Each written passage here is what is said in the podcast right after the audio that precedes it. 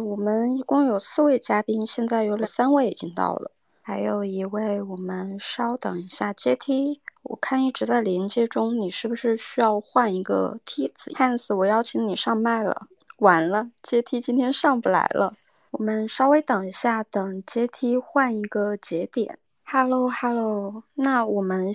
来试一下麦吧。阶梯你能说话吗？哦，OK，没问题。哦，可以，能听到那个 Hans，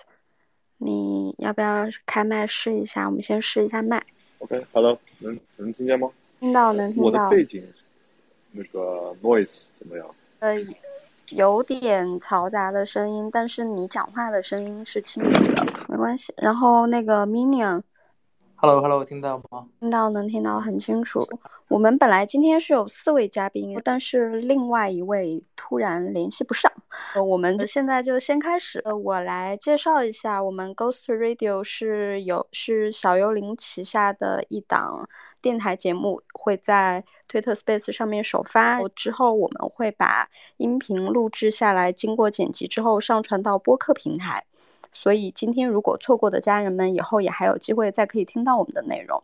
今天这一期的主题是如何在 Web 三找一份工作。呃，我们会选择在这个时候聊这样一个主题，是因为。呃，我们小幽灵社区有许圣诞活动，当时我们搞了一个圣诞许愿树，有许多家人都许愿说，他们希望在二零二三年可以在 Web 三找一份工作。那我们就想邀请一些在各自的领域都呃还比较有建树的嘉宾来分享一下他们在 Web 三工作的经历，怎样的人才可能会比较适合在 Web 三工作，怎样的岗位现在是稀缺的，就请大家来分享一下。嗯，那那。我们先请我们的嘉宾自我介绍一下，我就按我这里看到的麦序来 Q 大家。JT，你先自我介绍一下。Hello Hello，大家好，我是 JT。我我应该算是从二零二一年起才是从传统的 Web Two 的行业，然后完完全全转型到彻底是直接辞掉我 Web Two 的一个。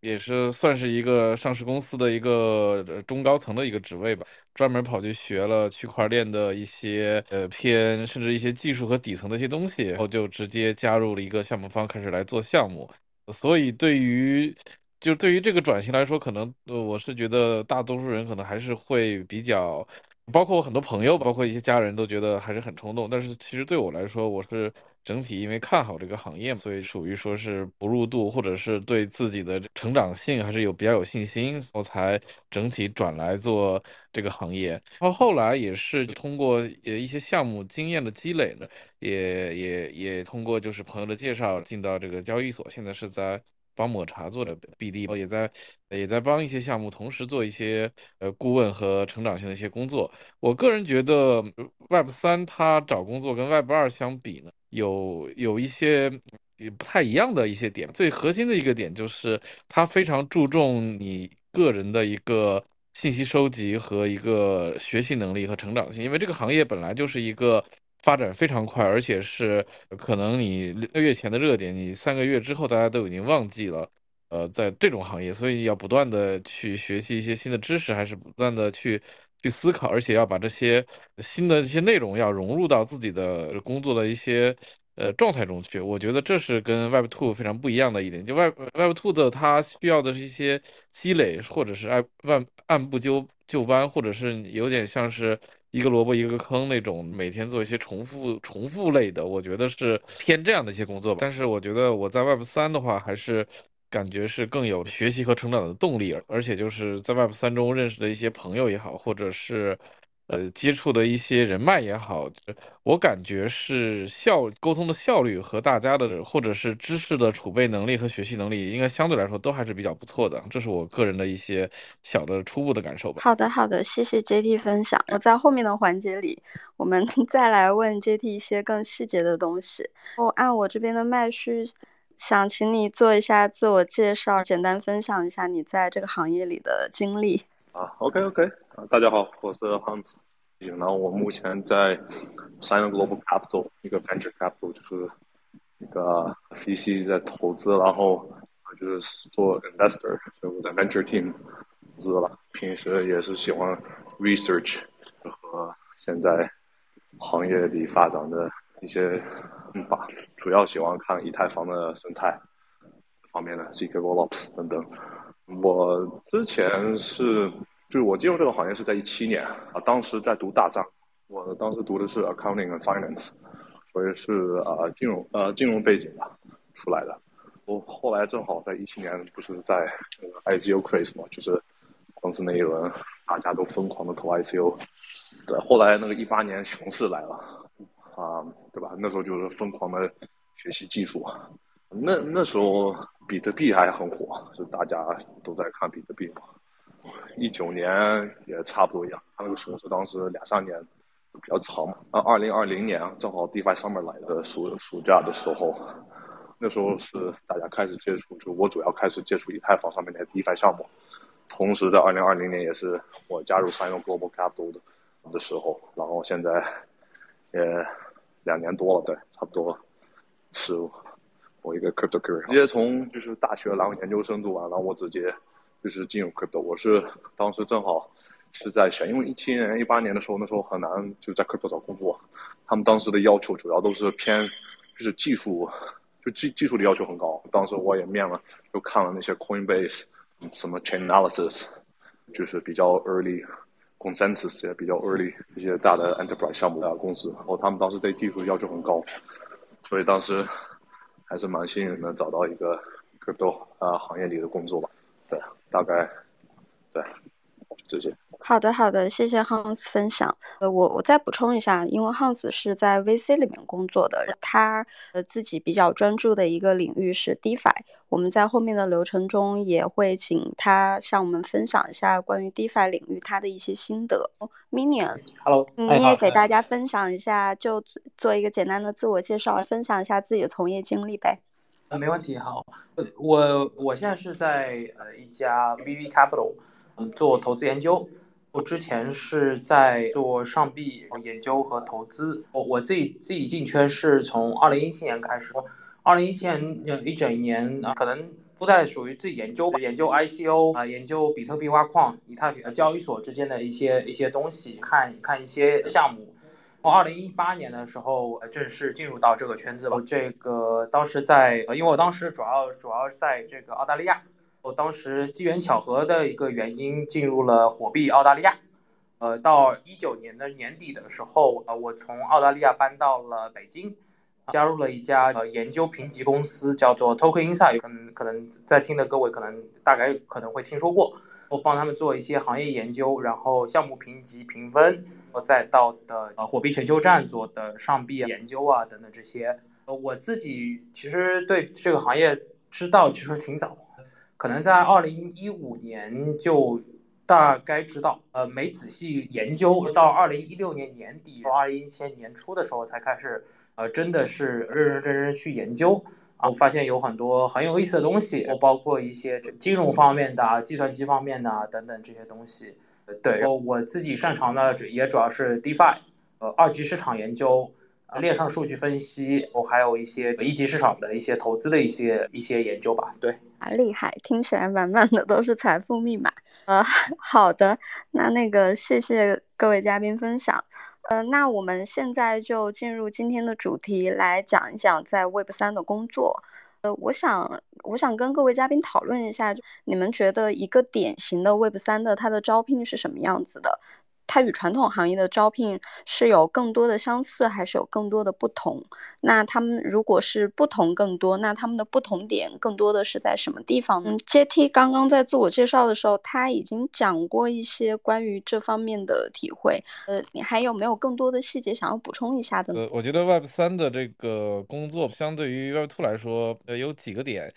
是还是非常不一样的。就是第一点，就是确实它的这个自由度还是比较高，尤其是我们很多现在大家都是一个分布式的办公，它的核心点就是我还是就包括我现在项目或者是帮帮朋友找的一些呃一些项目的一些。我觉得算是，其实也不也也不能说是员工，我觉得就就算是一个这个临时的合合作方，这都是以结果为导向。我们不太在乎你你每天工作多少个小时，或者你需要在哪里就一定要在要在多少个时，我我一找你就立刻能出现。就我们还是只要你在规定的这个时间范围内，或者是我们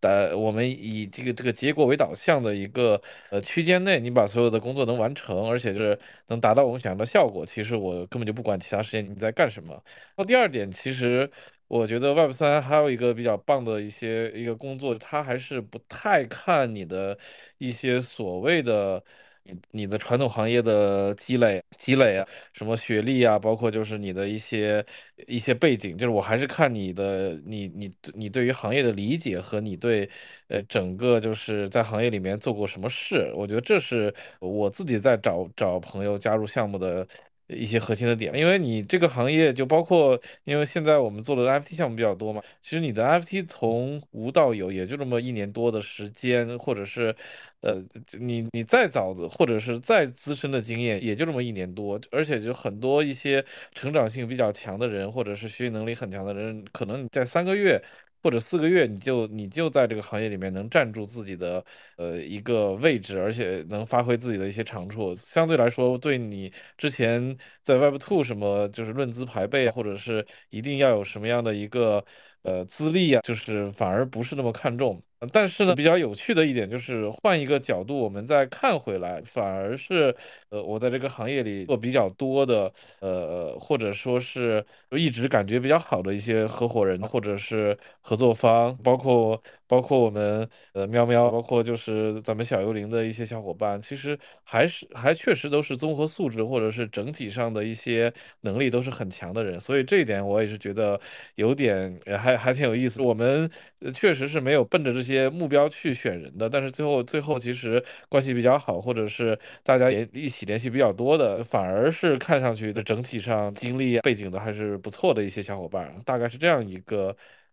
一个感受。夸奖，谢谢夸奖。呃，对，刚刚那个 Minion 讲到，他之前也是在澳洲阶梯我如果没有记错，你之前也是在澳洲，对不对？对的，对的，我之前也是差不多在澳洲十年左右吧，反正到时候也可以跟你在哪里？是在悉尼比较多。OK，我我我我高中是在悉尼读，然后我大学在墨尔本。好，反正我们到时候私下也再多交流一下，因为确实我觉得澳洲这边的 Web 三也是发展的还不错。我自己还有几个 Web 呃澳洲 Web 三的小群，到时候可以拉你一起进来。没问题，好。哦，对，最最近我也在关注澳洲 Web 三这方面的发展，嗯，后结束之后我们可以私下交流一下。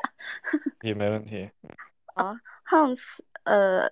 他的从业经历跟 JT 可能不太一样，因为他是从他刚刚自己讲过了，他是从呃上学到工作直接就进入 Web 三，没有过在其他领域的从业经验。那我想听 Hans 从你的角度来讲一讲 Web 三的这个行业，它是怎么就精准的吸引到了你，让你没有考虑过要去尝试别的行业呢？有几个点吧，我觉得首先一开始说我从读大学的时候，当时作为学生、穷学生，是觉得这个行业是有很大的机遇吧。因为之前也实习过，那什么在那些什么 IT 公司，什么嗯 CGI 或那种摩根 l 利，他们那种都是一种很传传统的那种那种 hierarchy 嘛，就是你得从 analyst 慢慢爬到那个 associate，爬到 VP 什么，这种都是特别那个 hierarchy 在这特别特别明显嘛。然后在 Web 三的话，就刚才那个 J T 提，就它是一个。很 flat 去中心化的一种 structure，所以说像我们在招人的时候，或者是一般，我觉得在 VC 行业里头招人呢，都是我觉得不会特别看你之前在哪一家公司工作，或你在哪一个 IB leak 读过书。像包括我面试新人的时候，啊，我们都不会特别去看你在哪毕的业，或者你在哪儿，更多是看你在你对这个行业 Web 三的这个热度，你的 intrinsic motivation。啊，你你现在的能力，不说哪怕你是个 dropout，你你的能力要是很好，不管是分析能力、research，或者是投资或者技术啊，写代码什么东西，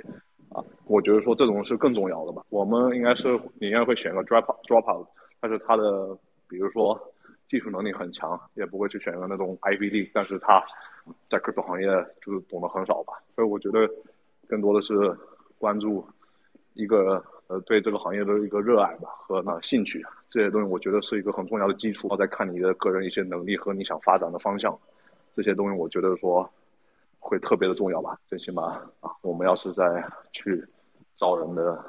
考虑的一些点吧。好的，好的，谢谢分享。刚刚 Hans 也提到，他在呃进入这个行业找工作的时候，呃，其实看过很多岗位是会对技术的要求比较高，但是因为 Hans 本身他是学金融的，呃，所以如果要去讲。可能代码方面的技术，他肯定没有那些学 computer science 的懂得多。那我想请你分享一下，你觉得是哪方面的能力让你在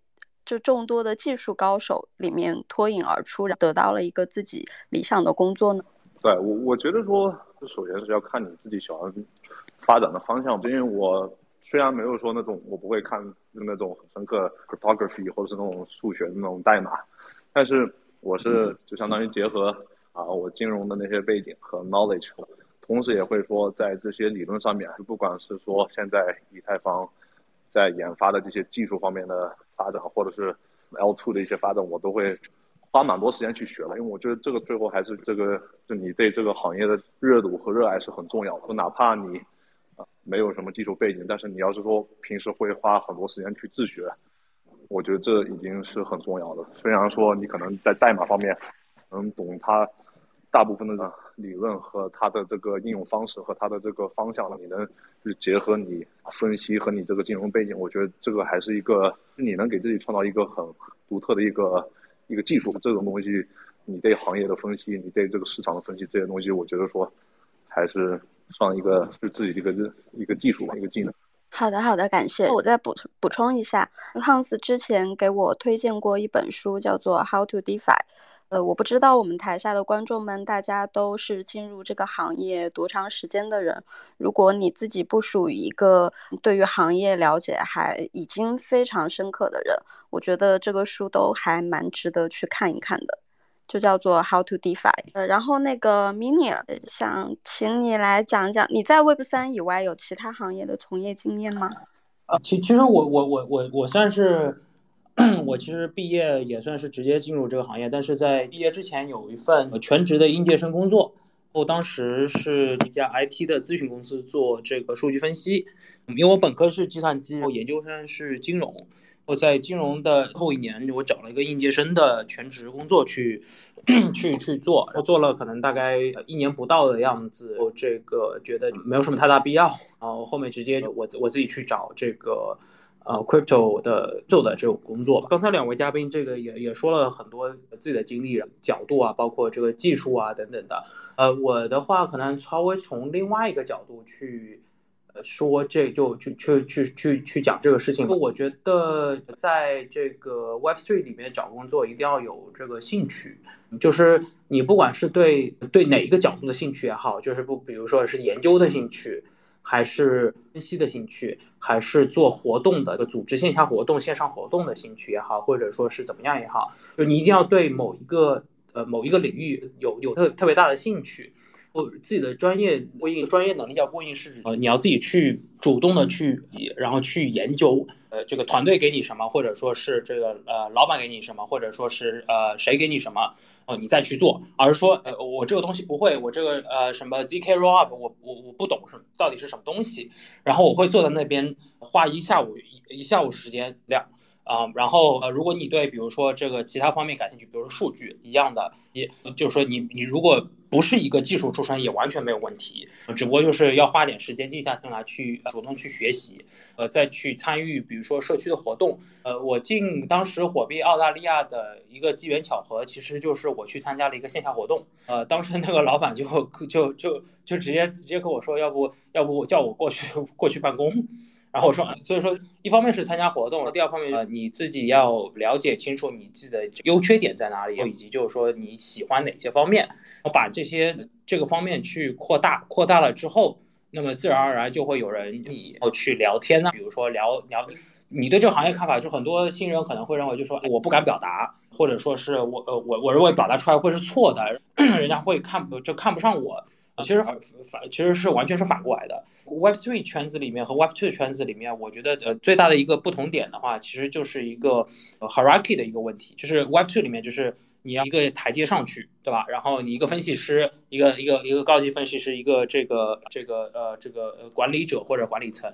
Web three 里面其实只要有能力。你二十多岁、二十岁，甚至你大学都不不毕业没问题，你来挑战进圈内五年、五年、六年的人都没有问题，只要就是说你的技术能力过硬就行了。哦，你有自己的见解，有自己的见解是很重要。对错无所谓，对错我觉得每个人看法不同，或者说是每个人的研究的时间长短或者是呃深度不同，所以说看到的东西会不一样一些。哦，你只要是能讨论得出来，你有这个呃有自己的见解，能说出来自己的理由啊，我觉得就可以了。多参加一些活动，以及呃要找到自己的一个啊，就比如说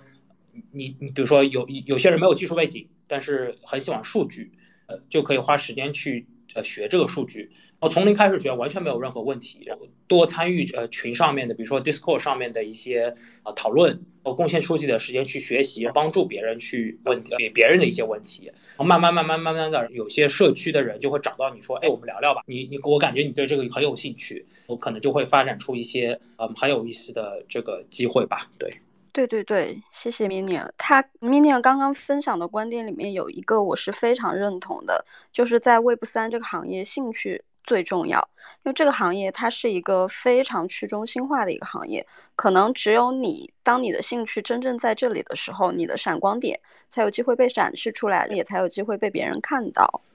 我我有个点想补充一下，因为我当时比如说到我的工作 final 的时候，我是在那个 DeFi Summer 的时候，我暑假之后我就 cold approach，就是我我私信我发了那个 GP 那个消息了，我是这样得到我的面试机会的，所以说。根本不用说通过什么很特别的，或者是那种走后门方式，也是可以得到机会在 Web 上。一种还有一种方式就是你可以说多去研究某个行业，你你选一个领域，你深刻的去研究，你可以分享一下自己的观点，写那些 Twitter threads，这些是特别有效的。因为有时候你写的很好的话，可能有的公司某一家公司或者是哪一家基金，他会主动会去，所以这种东西也是。就我身边很多朋友，就通过这种方式，他找到自己在 Web 上里的工作，所以说发表自己的呃是，可以让你就是有一种独特的方式说去接近公司和就是扩大你你在 Web 上找到。工作的机会。对的，对的汉斯的这个建议也是给的非常的好，因为 Web 三它是一个去中心化的世界。嗯，当你在发表你的见解的时候，只要你是言之有物，只要你讲的是有内容、有道理的，那一定是会吸引到跟你同类的人能够看到你这个东西的。它可能不像传统领域，很多发声渠道都会比会被那些更所谓的更有话语权的人垄断，但是在 Web 三这里面，你只要自己。内容在输出，就肯定是会被看到的。我们今天还有一位嘉宾，他来晚了一会儿，叫做 Adam，他现在已经在我们的麦上了。哦，Adam 是 Web 三的一个猎头。嗯，现在我们先来请他给大家做一下自我介绍吧。大家好，不好意思啊，今天来晚了，因为晚上跟几个这个交易员在一起吃饭，呃，聊得比较火热。呃，我这边现在是做了一个 Meta Job，是专注于。Web 三以及元宇宙的这个猎头平台，基本上现在，呃，我们的猎头团队有十多个人，大部分都是来自于其他的大所，还有一些个其他的币圈的机构的 HR，我们给挖过来来做我们猎头的。我我们 MetaJob 的目前阶段是处于呃以社群形式为主，在配合我们的另一个媒体平台 Play 道去共同去做的这样的一个猎头平台，对。我在我我在这里面是做的这个联合创始人，好，谢谢。谢谢 Adam。我再来补充介绍一下，我们今天在台上的两位嘉宾，一位是这个刚刚发言的 Adam，还有一位是前面发言的 Minion。他们两位都是在呃二级交易市场非常的厉害，非常有自己心得的人。大家下来也可以再交流一下。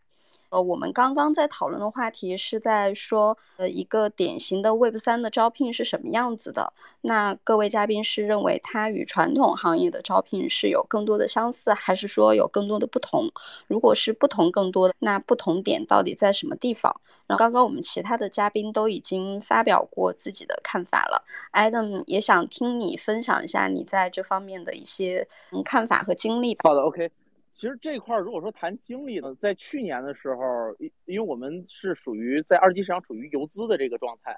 呃，在去年我们赚了一些个二级市场的钱嘛，后来我们整个团队都处于一个比较放松的状态，但是后来发现身边的一些个人呢，还是想搞事情。然后搞事情的过程当中，呃，大家想要招人，发现，嗯，之前所接触的 B 圈的人啊，甚至现在说 Web 三的人，都属于一个什么状态？大家在外面不会留自己真实的名字以及电话，呃，都是属于圈层里面的一个联系体系里面吧。也就是你想要接触到这个核心圈层的这个人员，还是有一定难度的，并且你想要进到这个圈子里面，也有一些个。相关的门槛儿，因为这个圈子，你想要融融进来的话，是有一定困难的。所以后来我们就做了这个 Meta Job。是，通过这个 Meta Job，我们这一年过程当中，普遍的感觉就是什么呢？整体上受市场影响也是比较大的。从个简单的运营来说，从去年底的时候我们开始做，当时市场上同样的一个运营，它可能开价就要在二十五 K 到三十 K，呃，一个基础的运营，然后到到现在这个阶段。呃，你再跟他谈，基本上十二 K 就能拿下来。所以说，Web 三或者说是 B 圈的人的呃工资体系，其实它我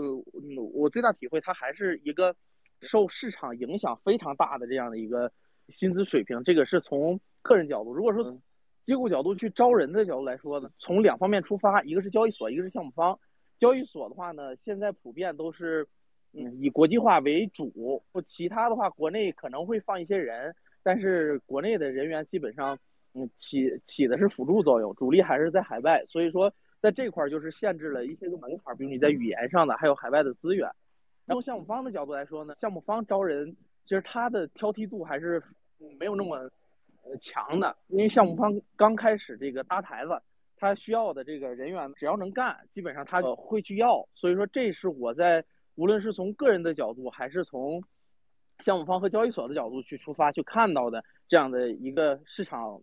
核心的点，了解了解。呃，那你刚刚有提到一个呃薪个人的薪资水平跟市场受市场的影响非常大，那我是不是可以理解为在市场好的时候，薪资水平是呃大大的要高于传统行业的？是的，是的，因为从我个人是从券商过来的。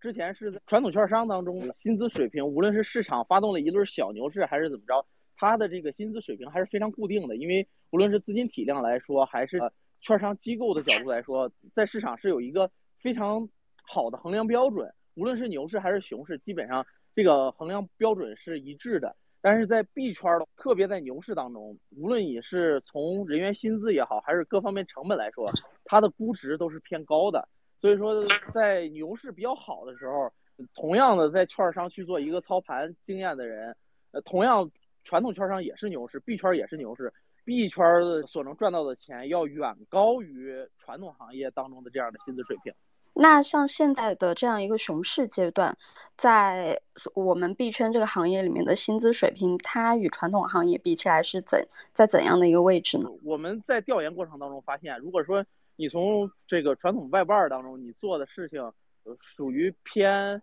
运营也好呀，还是你在一些个大厂里面，从熊市角度来说，大厂可能会要比特别像，就是我刚才举的这个懂金融属性的。你如果在传统的券商，大家之前也看见过，小红书有一个脑子比较有问题的一个女朋友晒她男朋友的这个薪资，在币圈是根本就达不到的。所以说，像在熊市当中是呃是明显是这个状态。但是如果说是从发展的角度来说，熊市这个阶段，你在币圈积累出来了东西，你在牛市当中能够把自己东西发挥出来，你的薪资跟传统行业比，呃，这个不好说，因为每每个工种不一样。但是你能够发展的点是一定要比传统当中发展的点要多的。你你很简单，你在金融圈子里面，比如我是之前是一个期货交易员，我我期货交易员一个月拿的薪资，再加上一些个。点无非都是在明面上能够写得出来的。如果说你在 B 圈，你你懂这些东西，你在 B 圈去给人做一个操盘，或者说你在 B 圈里面去跟一些个比较好的合伙人志同道合的、三观一致的，你去搞些个项目，其实你在这个过程当中赚的钱，从发展的角度来说，远远远要比传统当中要。要赚到的和得到的要多。了解了解，谢谢分享。呃，Hans，嗯，马上他大概二十分钟之后就需要从我们这个 space 离开了，因为他有一个会要去参加。呃，我现在就先来 Q Hans 吧。我想请请那个 Hans 来跟大家分享一下自己在工作当中遇到的最让呃最让自己眼前一亮的人就是怎样的工作伙伴，或者是说怎样的事情，有特别印象深刻的吗？我我觉得说具体事情我啊，我得想一想。但是，我我觉得说，在我在这个 venture capital 这个行业里工作，我觉得它最有趣的一个点是，它每天是很灵活的。就像刚才大家也说这个 flexible environment，然后我们每天就是说，他每天工作就是事情是不一样的，就是它不是说像普通的传统行业九到五每天工作是可以就是预料到的。就像我们看项目，有时候你在投资，有时候你在 research，大部分你都是在做那个研究和分析的嘛，所以这种东西是很有趣的。每天我们，而且我们很自由，我们看啊，选择看以太坊那个生态，或者什么 Polygon 生态，什么 L two 别的 L one Solana 生态，都是说都是很自由的。所以我去看 Social Fi，我去看 Game Fi 或 DeFi 或者什么啊 Celestia 什么各种各样的好那个方向，我都是可以自己去选的。所以这个东西说，就是你每天工作的。任务或者是你工作的内容都很很不同的，我觉得这是让我觉得每天工作是有蛮大的动力。说它不会说是限制你或控制你干什么，就是你有很大的自由。我觉得这个在 Web 三，尤其在 Venture Capital 行业里头是啊，我特别喜欢的一个点吧。就是说这个自由还是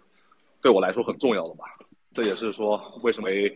Web Two 吧，因为我觉得说你回 Web Two，你在任何一个投行，你是不可能有那种自由的。所以，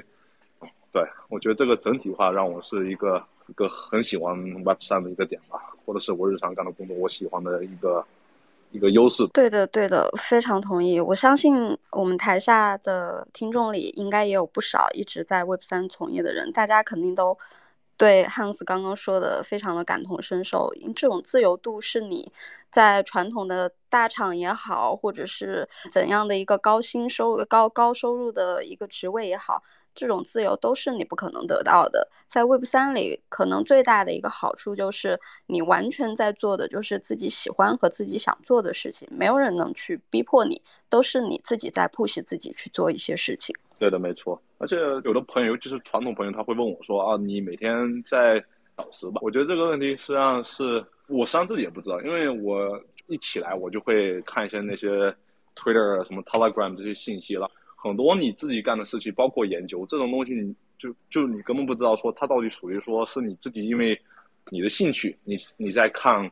一个方向或一个项目，或者是因为说你是在帮你的基金再去找项目。这种东西很多实际上它是我觉得是是混合的，所以你很难。到底能说出来？我一天给我的基金上多少个小时？一天我给我自己在看项目或看一个方向花多少个小时？因为我像最近我都在看 ZK Rollups，那这种东西是因为我自己很感兴趣，所以我就会对比 ZK Sync、Starkware、什么 Polygon 这些他们做的自己的那些技术方面的一些特点。这种东西实际上也不是直接说是因为我在帮基金看，主要是因为我自己喜欢这看这方面。所以说，我觉得在给你自己。做研究，或者是你帮你的基金工作，我觉得这是很难，就是很难分分出来的。对的，对的，这个我也很感同身受。我可以给大家讲一个段子，因为我在 Web Two 是从事影视行业的。然后大家都会说，我每天加班加了多少个小时？但是你天天就在家里面工作，我说你也很难衡量我到底工作多少时间。你出去跟男朋友约会看电影的时候，你们就是在约会看电影。但是我很难讲，我跟男朋友在看电影的时候，我到底是在工作还是在约会？哦，那还想请那个 Hans 分享一下，你觉得现在 Web 三？它是不是还处于一个比较早的一个阶段？是如何看待行业的发展的呢？这个问题蛮有趣的。我觉得说，首先吧，就是想新的同事或者伙伴想进入这个行业，我觉得他永远不晚。因为我当时进入行业的时候是在一七年，那我当时看那些 crypto OG，就是那些一一年、一二年、一三年那些人进入行业，我那时候已经觉得自己很晚了。但是像现在，我上次在纽约的时候，我去 Eve New York，他那个当时有个 event 嘛，当时就是。Synthetics 就是 DeFi 上面一个 SNX 一个一个项目，他们当时就给了一个那个一个 pitch 嘛，然后他就说啊，我们在一八年的时候做 SNX 时候，那时候怎么样？那时候就我突然觉得说，哎，好像自己进入行业已经也都五年多了嘛，所以说，那现在是不是上 OG？所以说我我想表达的就是说，这个行业的话，你进入永远不晚。我觉得说你像去年进入，或者是你今年进入，实际上我觉得说都。也算是蛮早的，因为这个行业整体来讲啊还是很早期的。就虽然说现在有一些大的公司机构什么东西，就它慢慢越来越成熟，但是整体方面这个技术和这 UI UX 它的产品，在很多方面实际上还是不够成熟的。所以说，我觉得现在实际上进入这个行业还是一个很好的机会吧。说得好，家人们冲！哦，那在 Hans 离开我们的直播间之前，还有最后的两个问题，呃，比较现实的两个问题。第一个是，呃，现在你你自己的团队或者是你所在的机构是否有招聘的需求？啊，要是有 talent，我们当然很欢迎。我们一直也是在去招很有 talent 的这些人才，所以说这方面我们绝对是在招的。那第二个问题是，呃，有，因为你自己比较专注的在看以太坊和 Layer Two 这些领域，有没有什么财富密码跟大家分享一下？嗯，对我我觉得是这样，因为我当时进入这个行业的时候，就当时我还是学生，所以我当时觉得说，可以说通过一个牛市，我觉得一般的人都是这样想的。哦，你慢慢会发现说，实际上并不是这么简单。哦，你可能每一波都会被割一下。哦，反正这种东西，我觉得说，啊，你才会通过这种。个人的经历，你才会学习，所以我是我觉得这种研究、这种学习，才是特别啊珍贵的一种经验吧。所以说，啊，对，大概这样的一个看法。好的，好的，感谢。刚刚我看见台下已经有听众在举手，想要上麦。我们现在先是嘉宾讨、嘉宾分享的环节。我们嘉宾分享环节结束之后，会给大家一个上麦的机会。大家先耐心的听嘉宾们分享一下。我们先把我们的议题聊完。那我们现在就回到我们本来的流程上，想请各位嘉宾来讨论一下，就是现在。嗯，就你们自己所从事的领域所看到的，现在 Web 三最稀缺的是拥有什么技能的人才？什么样的人更适合来进入 Web 三这个行业？我按我看到的麦序来 Q 吧，JT，你先来讲一下。啊，OK，其实。这个这个问题，我觉得我还蛮有蛮有心得去回答的吧，因为其实因为整体上做过一些项目，其实相当于是这个项目的几个大的方向就是设计，呃，整体的这个社区的搭建、运营，以及市场的这一大块，甚至技术方面的后端。我虽然自己不懂，但是相对来说还是会知道，就是什么人来负责这一块会效率更加高，包括你团队怎么磨合，都还。是清楚的。其实我觉得，对于大多数人来说，这几个方向，我觉得都是可以来来来考虑的。关键是看你自己。擅长那一块儿，呃，如果说是你自己比较擅长一些，像像像像刚才我们大佬说的，就是比较擅长一些自己的呃 research 研究，包括一些内容的输出，你完全可以做自己的，比如说是小的社群，或者是你自己的号来进行来来传播一些阿尔法的信息，来建立自己的私域流量。哦，你如果是。呃，比较喜欢去 social 去社交，包括有一些行业里的 connection，你就可以做一些 BD 啊，你自己的项目和更多的资源呃联系在一起，同时在这个过程中，你也可以获取到更多的一个资源。你如果说是比较喜欢跟别人聊天，喜欢交流，你完全是可以当在社区里面进行，比如当社区经理，要跟社区深度交流，把社区的这个想法跟项目本身做一个沟通的桥梁。那如果当然就是你技术方面有优势的，你做这。个无论是前端、后端，还是做这个整体的智能合约这块儿，我觉得对于我们整个行业也是刚需。呃，其实非常简单的一个一个道理，为为什么现在有还有很多优秀的年轻人愿意进到 Web three three 的这个行业里面，就是因为它还是在一个偏早期的一个阶段吧，还是需要吸引，无论是人才还是。呃，资资源还是金钱，所以在所以在大环境下面，大家我觉得还是相对来说能比较的成长和找到自己的。定位的，对于传统行业来说，你可能传统行业你要十年的成长期，那你在 Web 三可能你半年或者是几个月，你可能就能达到一个资深的一个一个位置嘛。这是我觉得，呃，目前整这个行业在宏观上面跟跟传统的 Web two 不一样的点，也是为什么我自己愿意 all in 进来的一个核心原因吧。了解了解，所以 JT 刚刚说的是，呃，也不一定非要是技术或者是金融方面的人才才能够进入 Web 三这个领域。如果你本身有其他的在 Web two 也可以很出色的能力，比如说社交能力或者是一些呃资源的整合能力。其实，在这个行业也是有许多的岗位需要你的，需要你去做，然后有也有很多的空间让你去发挥。我我还想多问多问一下，就 J T 刚刚自我介绍的时候也提到，你转型到 Web Two 之后，呃 Web Web 三之后的第一份工作是加入项目方做项目。呃，这个方便透露一下细节吗？如果方便了，可不可以讲一下当时是一个怎么样的项目？然后，嗯，你担任了一个怎样的位置？从这段经历当中得到了怎么样的一个收获呢？如果方便讲的话，可以的。其实这个项目我是觉得还是蛮可惜的一个项目，当时应该算是，呃，市场方面。做的非常不错的一个项目，这这这，它的它是相当于是做一个 FT 硬件嘛，叫 Star Lab，很多就是去年如果在这个 FT 和这个圈子里混的，很多人都知道这个项目。当时其实，在发售前就是属于是整个社区就是差不多 discount 有大概的。呃，接近四万人吧，而且同时在线的人数有接近两万，还是非常一个社区。而且这个硬件的无论是设计啊、美术，都算是比较顶尖的。这项目的这设计设计人员都都主主主流的设计和美术都是之前给一些宝格丽啊，包括就是宝马做过一些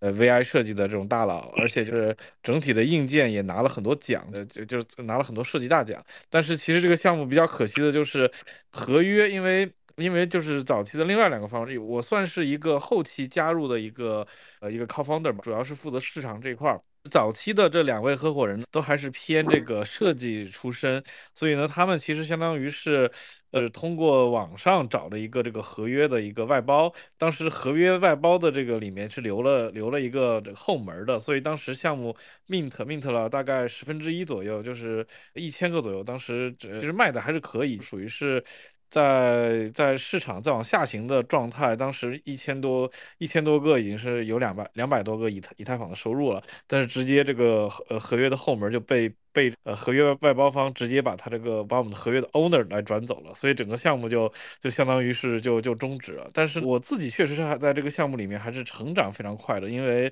光是呃 AMA 或者 Space 应该都做了不下有二十场吧，包括就是整体的从零到一，等就看着从只有几百个人成长到几万人的一个社区，还是呃真的是非常非常有成就感的。但但确实也是感觉咱们这 Web 三的这个安全问题，或者是很多很多一些坑你不。不作为一个项目，其实你是不知道的，而且我是觉得，就是这个项目，就是对我来说，还是对我的成长还是帮助很大，因为你确实是完完全全从 Web Two 过来，而且就是大家那个时候，其实很多人做项目都是第一个项目，都是在摸着石头过河。你无论是哪一块，你都要重新去学习，找朋友介绍，然后去发掘新的资源。我觉得这一这一段时期的经历还是蛮珍贵的吧。而且就是目前来说，这个项目其实几阶段吧，因为现在相当于是整体的产品设计已经是。多了，找找了一些小资金吧，可能会进行一个重新的包装和发售。我希望就到时候，反正这个项目如果真的能死灰复燃，不是不是死灰复燃，这应该是 东山再起。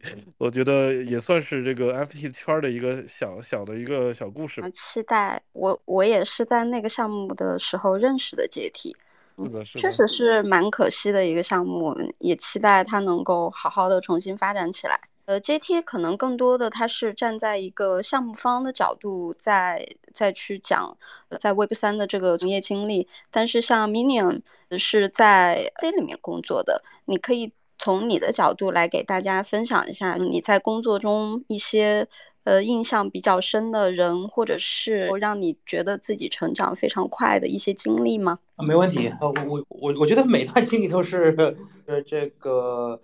不管是这个之前火币澳大利亚也好，还是从还是火币全球站，或到现在这个团队，我每每每次的经历都是让自己成长的非常非常快，非常非常多。不不同的角度，可以大概可以举个例子，比如说在火币全球站做这个上币还有呃投资研究的时候，因为我们这个团队是内部新建的。呃，当当时其实很多东西都是压在我们这边啊，因为那个上币投资这块其实是相对比较核心，所以说就是很容易就把所有东西都压到我们这边，压到我们这边之后，我们要去处理。其实我记得特别清楚的是，我第三天到呃到团队的时候，呃从呃北京出差到上海，我们到是呃到上海之后，我大概是四点睡的，我早上七点起干嘛开会。哦，因为有一些有些东西相对比较紧急，我需要这个做一个。我们当时团队里面啊，就就考虑了怎么去分配这个问题嘛。然后在飞机上做，这个在这个路上做，在这个在这个酒店去这个一起攻破这些这些这些堆积起来的一些一些东西。啊，这个过程当中说，哎，你看这个是这个领导布置的任务，或者说是老板布置的任务嘛。但是你在这里面是会学到很多。人在一个特别高压下的一个情况下，你又特别喜欢这个这个行业的时候，你会发现，就你在短时间内，就比如说，我在五分钟之内看一个白皮书，我就大概知道，你这个项目是不是骗人的。呃，可能是二十分钟、三十分钟，呃，二十分钟我有可能知道大概这个项目有没有意思，这个项目可不可能会涨，我可能再花个一个小时就可能看出来，呃，机制，呃，它的设计机制或背后的概念可不可靠。大概的安全性，大概的这个呃出现的问题啊会在哪里？我可能还需要花更多的时间去这个讨论和团队去讨论，才能得得出一些呃这个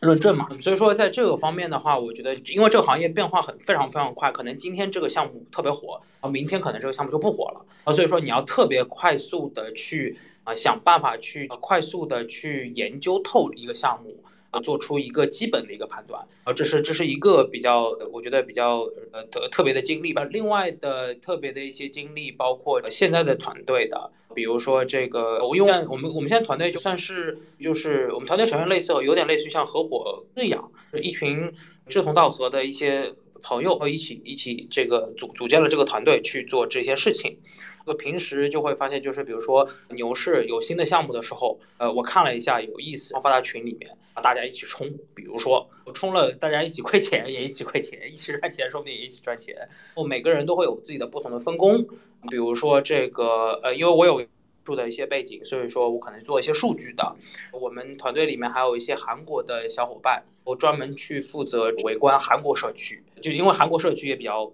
所以说，获取这些信息和资源也是非常非常重要的。哦，还有一些小伙伴，就比如说是开发人员以及设计，呃，这个设计帮我们去做一些设计的活，非常非常 crypto native 的设计，然后产品的一些一些一些东西，呃，所有的小伙伴加在一起，我这个感觉像是非常志同道合。这一一一会儿冲小图片，呃，一会儿一会儿这个卖个企鹅，一会儿这个冲个，呃，一会儿冲个什么，大家在。在工作以及自我提高的过程中，又又收获了乐趣，呃，又收获了知识以及这个工作经验的增长。那最后一个，我可能就说一下，就之前在比如说在 Token Inside 的这过程，呃，Token Inside 也也也非常纯粹，我这个大大家呃年纪比较轻的，就就就只是想把研究搞好，啊，所以说当时帮他们做了一些呃很多研究的东西，然后以及数据啊等等的一步步来，在这个过程当中，就是你可能会感觉。呃，孤立无援，因为在这个行业里面，就你没有一个所谓的一个权威，你说啊，这个就是对的，这个就是错的，然后你也没有一个传统金融市场里面积累下来的这么多这么多年的一些沉淀，我给你给你铺一条路，让你去走，这个这个大概就是对的。很多时候都是靠一个摸索，比如说摸索这商业模型到底是怎么做的，摸索研究到底是怎。怎么怎么去写报呃这个数据应该是最好的，怎么怎么样去展现是最好的。呃，这个经历呢，其实就是说，我觉得啊是非常非常纯粹的，呃，也同时在熊市也非常纯粹，能让自己静下心来去做研究啊，去做一些的工作啊。我觉得这三个，我我觉得是非常的对。嗯，谢谢明宁，他刚刚讲的讲的真的很好，就在熊市里面要静下心来去做一些自己的研究，不要。太受到大想，但是刚刚 Mini 在分享的过程当中还提到了，由于他呃进入这个行业以来的积累，他现在在比如说看到一个项目白皮书的时候，他可以在很快的很短的时间内就分就判断出这个项目它到底是否是一个可靠的项目，到底是否嗯有希望能够盈利。呃，有没有一些可以向我们的听众们分享的，在大家还没嗯不是对这个行业特别了解的情况下，有有有没有一些就是 in general 的点可以帮助大家来做一些这种判断？呃，会有一些吧，就举几个几个小的例子吧，就是嗯，一方面是信息获取吧，就是你越早信息，你越早获取这个信息，你越越可能发现早期的一些能一些项目。当大家都都在这个社群里面。啊，都在说啊，这个要暴涨，这个要怎么样，就有可能就是你的这个上升空间没有那么大了。其实就是一个信息获取的一个东西。第二点的话，其实比如说是币的话，啊，然后这个这个币的话，就是链上的一些数据，比如说前五十的或者是前三十的大户地址里面，是每次跌它都都在买，还是？在卖还是割肉，是它的一个个持仓成本，算是算是一个持仓成本，或者说是有没有一直在买入，或者是在高位卖出的一个一个情况。呃，综合这个，比如说流动性去做一个分析，说哦，以及再加上市场的质，或者说这个故事啊，再去做一个分析，这个项目能不能在下一个市场叙事的过程当中，呃，被其他玩家或者是其他市场的参与者发现。后以及去计算一个，比如说流通盘，然后以及呃这个叫叫呃 FDV 的全市值的这一个比例，或者说是一个，就看这个项目贵不贵。就比如说呃你一个项目五亿美金，呃五亿美金已经算是中型的中中盘到大盘了。那么一个项目可能只有大概呃五千万美金，那那就是一个小盘的。那五千万美金涨到比如说。呃，两亿美金就是四倍。那么在早盘的一个情况下是是相对比较容易涨的。但是从两亿美金的呃八亿美金，这个已经算是中盘往呃往到这个涨到这个大盘方向去的一个过程。那么这个过程可能是啊，然后嗯，所以说就是你要尽量发现一些早期的一些项目去做一个呃，以及就是说，比如说呃在 Twitter 上面呃有哪些账户。关注了这些项目，去看社群讨论，比如说社群讨论里面是讨论是什么？讨论的是这个，还是说，哎，这个项目挺有意思的，这个项目能能干什么？等等等等吧。对，好的好的，感谢 Minion。我不知道听众们有没有好好记笔记啊？刚刚 Minion 除了分享了关于 Web 三工作的内容，还分享了一些如何去在二级市场做交易的时候一些做判断的指标。嗯，大家如果记下来了，可能在新的一年可以少亏点钱。呃，然后呢，我们请 Adam 也来给大家分享一下，因为 Adam 是他是处于一个猎头的位置，可能对于应聘方和招聘方双方的需求都比较的清楚。现在我想想听 Adam 讲一讲，在嗯你做这个猎头的过程当中，有没有什么一些心得想要跟大家分享的？从个人成长角度和市场角度来看吧，稍等一下。呃，我我先问一个比较具体的问题，Adam，我想知道你们在做猎头的过程当中，招聘方更多的是所谓的 Web 三的大厂，像 VC 啊，所还是更多的是项目方？好的，好的，那个我我刚才在那个在局上面比较乱，不好意思。呃，现在目前我们手里面的需求方主要还是在一些个项目方这块儿，因为现在今年这个市场大厂普遍不都是裁员嘛。所以说，从呃这个项目方这面的拿到的需求还是非常多的，并且项目方今年也是围绕着各个热点去搞的事情。对，了解了解。那是这样的话，我其实也想听各位嘉宾呃来分享一下关于这个问题，你们是怎么看待的？因为在项目方。的工作和在的工作，它其实还是挺不一样的。项目方可能一个项目结束了，你这份工作也就结束了。呃，还有很多的项目，它可能出于各种原因，它也不能成功的维持下去。那呃，Adam 在这方面，你对于这些想要在 Web 三的找工作的人有什么样的建议吗？从市场角度看啊，我们现在看，呃，无论我们接触的国内的项目方还是海外的项目方。其实现在，如果从数据角度看，呃，这些个项目方都是处于一个脑白金类型的这个商业模式，而是将自己的这个代币和 NFT 出售的时候，它所能呃赚到最多的钱。所以说这块这个 Web 三的接下来的发展空间还是非常大的。呃如果说从个人角度来说，还是要提升个人竞争力吧，因为如果你在一个项目当中直接能体现出自己的闪光点，并且在这个项目当中。这个闪光点能够让外界能更多的知道，所以说从这个角度来说，对于个人后续的无论是发展还是个人的这个工作，都不会太麻烦或者说是太发愁，因为我们了解到我们手里面的有的 Web 三的工作人员在一些项目方里面，他们去盘活了一个项目，起到了很大的作用。他们在后续的当中有很多人来找我们，让我们把他给挖过来。所以说，从这一点当中就能完全的体现出一个核心竞争力的问题吧。确实，确实，按照从这个角度来讲，就是其实你是否有一份所谓的稳定工作，并没有那么的重要，重要的是你在你曾经做过的工作当中，你是否有把你自己的竞争力展现出来。嗯，那我还想问一下，在现在的这个阶段，招聘需求比起牛市阶段，它有怎样的一个量级的变化呢？量级缩小的很严重。我我我举个例子，就是在呃我们在市场调研当中发现的，在二零二一年全年火币往出放的这个猎头岗位，付的猎头费曾经最多的一个月是达到一千多万人民币。呃，所以说从这个角度来说，现在这个市场。任何一个大所，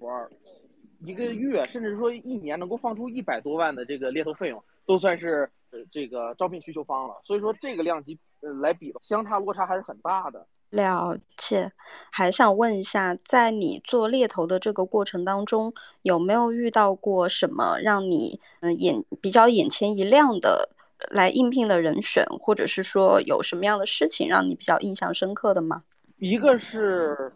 我们在之前发现的一个问题，呃，曾经我们往出放的岗位当中有投过来的简历，他的履历在 Web 二当中，他的这个履历是非常光鲜的。然后，但是他来竞争的这个岗位在 Web 三当中，呃，是算是比较常规的岗位。所以说，从这个角度，这是我第一个他的点，能够在一个既有国内呃九八五背景的背嗯美国的这个名嗯名校的这。研呃研究生的经历，回国又进过快手，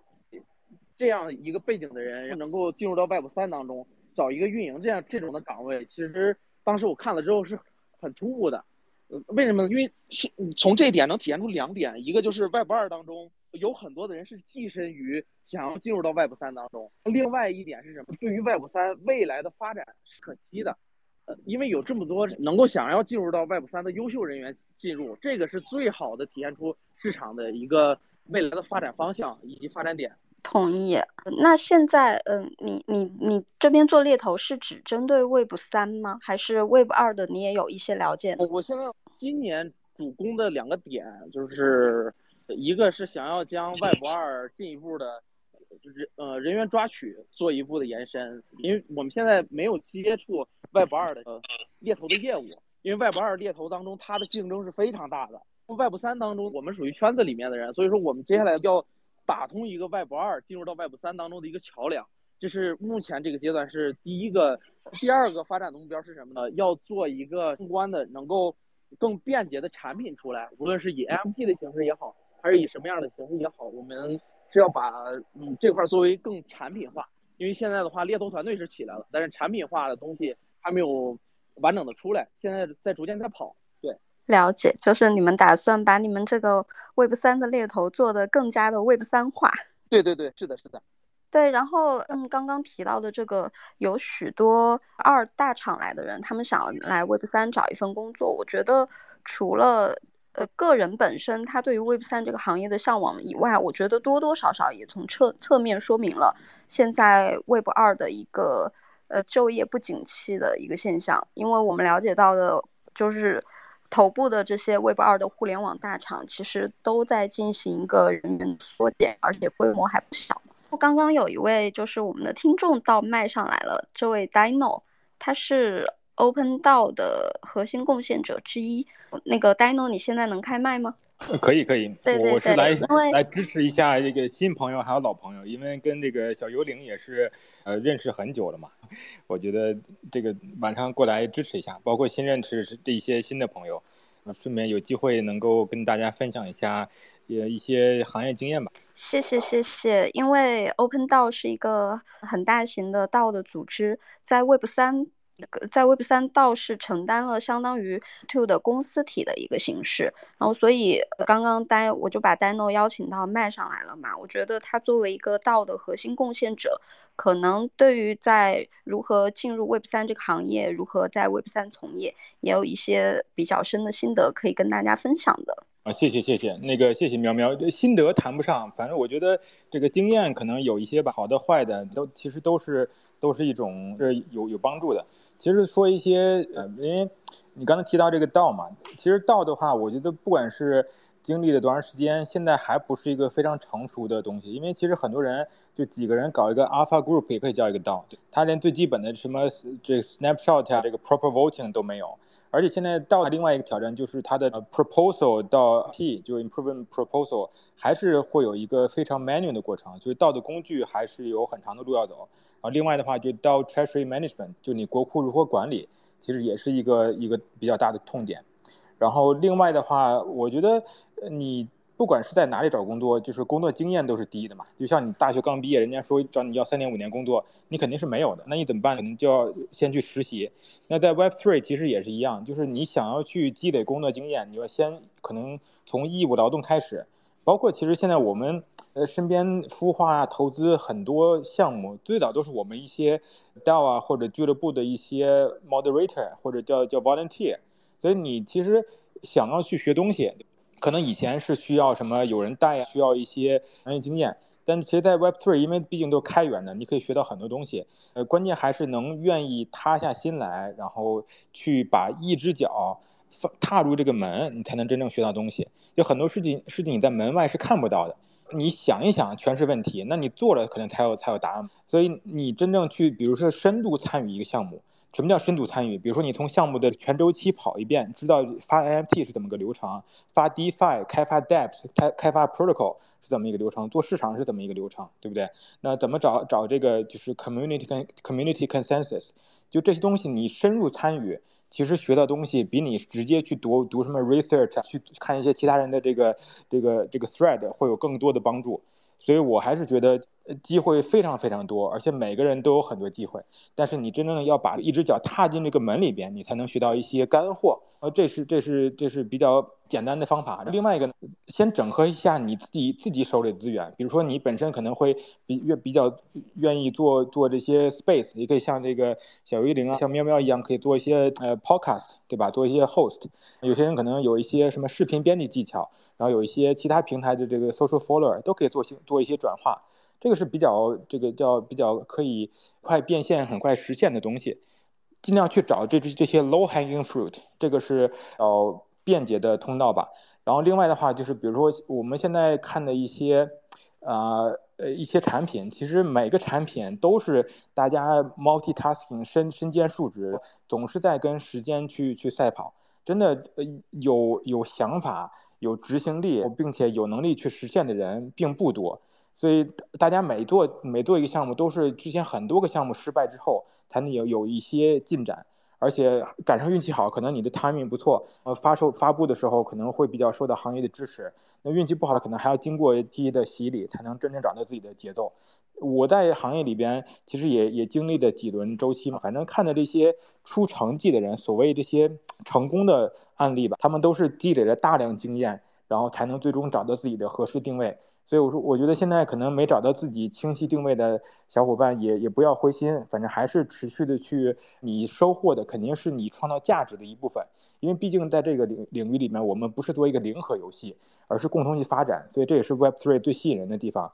就是你永远相可以相信智能合约，相信代码啊，Code is law。就是如果你真正能创造价值。然后或者通过这个做一些底层的基建，然后去改善这个很多产品的这个效能跟效率，然后提高这些生产力、生产关系，你你一定可以分享到你创造价值的一部分。所以这个是最直观的去去的一种方式。所以如果你在这些方面能做一些根本的改进，哪怕从从从从零开始，从小小地方开始，你是会有可以有很很长远的路可以走。因为大部分人其实他们对这些东西理解还仅仅在一些新闻的报道，但是很多时候我们都知道，你你买在无人问津处嘛，卖在人声鼎沸时，就是很多东西大家都知道了，那你就没有这个信息差的优势了。但是信息差也不足以支撑你去去赚钱，你真正赚钱的还是说你在一个领域里面深耕，把自己的护城河建起来，这样的话才能去在真正去跟人跟跟别人竞争的时候有你的这呃独立优势嘛。谢谢 Dino 说的非常的好，也嗯很成系统的讲了一下。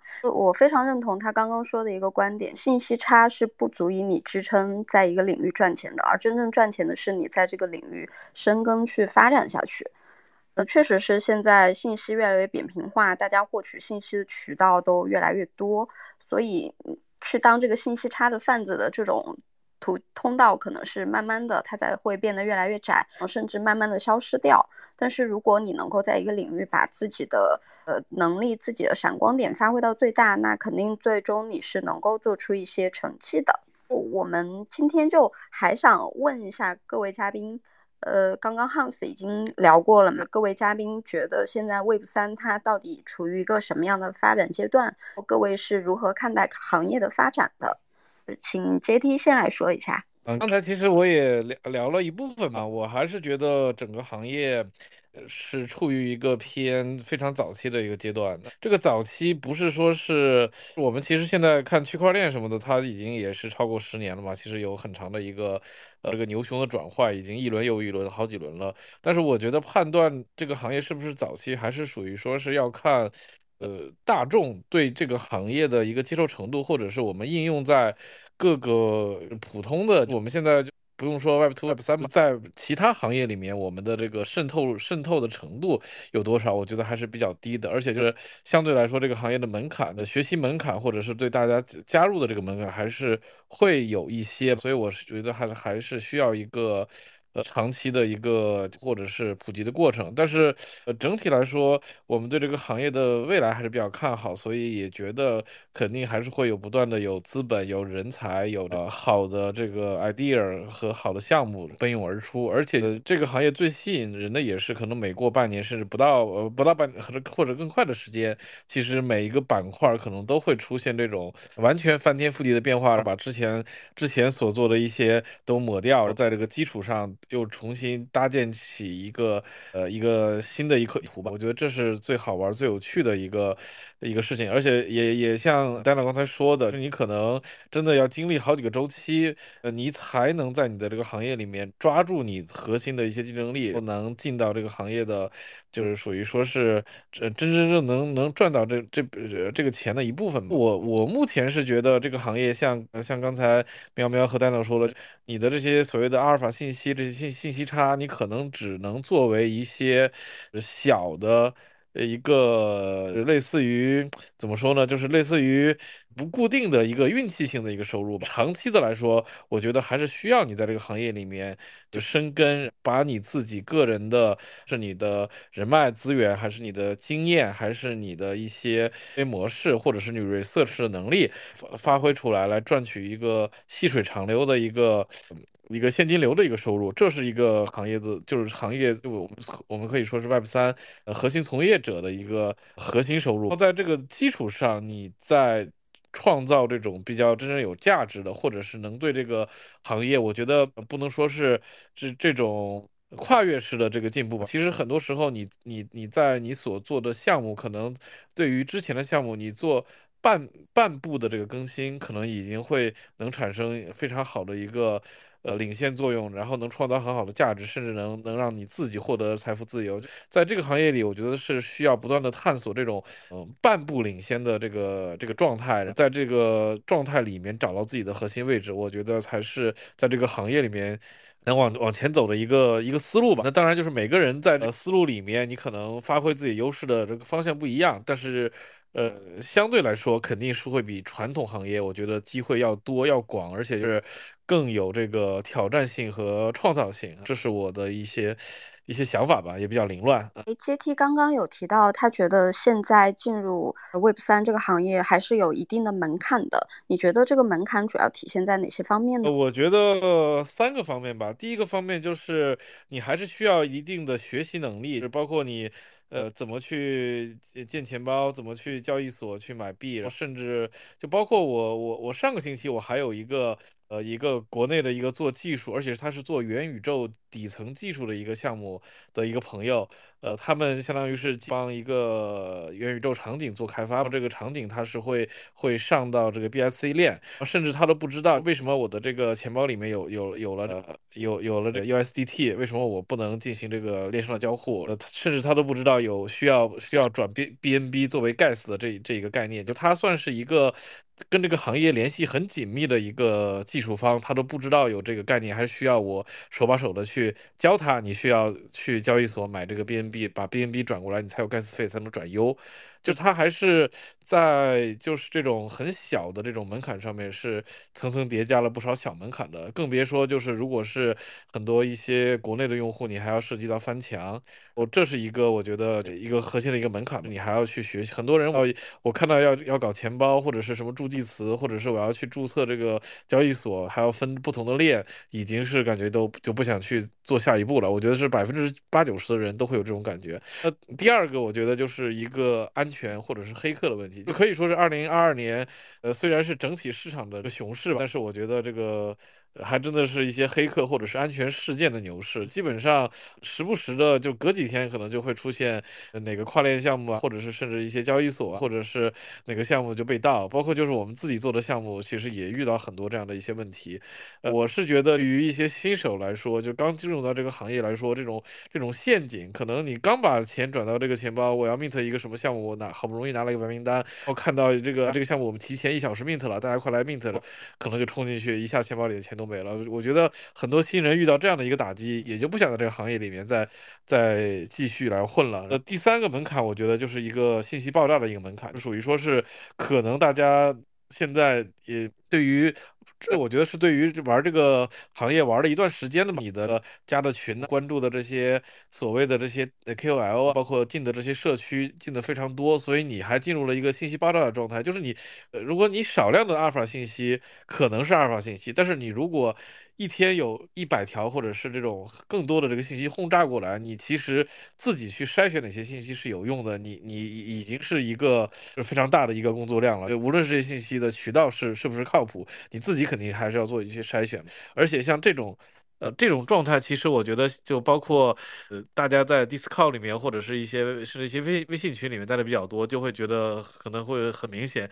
刚开始你可能我只有三四个群，我可能每个群大家聊一聊，我都会看一下。现在有一些比较活跃的一些 Holder 群，可能我晚上睡一觉起来一一看就是两千多条信息，呃，未读消息，我就根本也不想去看了。所以这这我觉这这一条我也觉得是对于一些可能进入到这个行业里面比较久的一些朋友或者是。是，呃，一些终极玩家可能会面对一些问题。你的信息，呃，来源越多，反而你可能无所适从，不知道哪些信息是重要的，所以有点这种门槛里面还有门槛的这种感觉吧。所以就是你要到真真正正的有自己的信息的筛别能力，有自己的一个好的一个就思考和 research 的能力，我觉得这个这个门槛也是也是蛮高的。所以就是这几个门槛，我觉得都都决定了，可能确实这个行业。呃，出如果没有一些很爆款的项目能把 Web2 的这个用户引流过来的，我觉得相对来说还是，呃，可能只能是细水长流的做一个一个增长。当然，我呃，我现在也认识一些项目方，就他们的着力点就是看一下怎么降低这个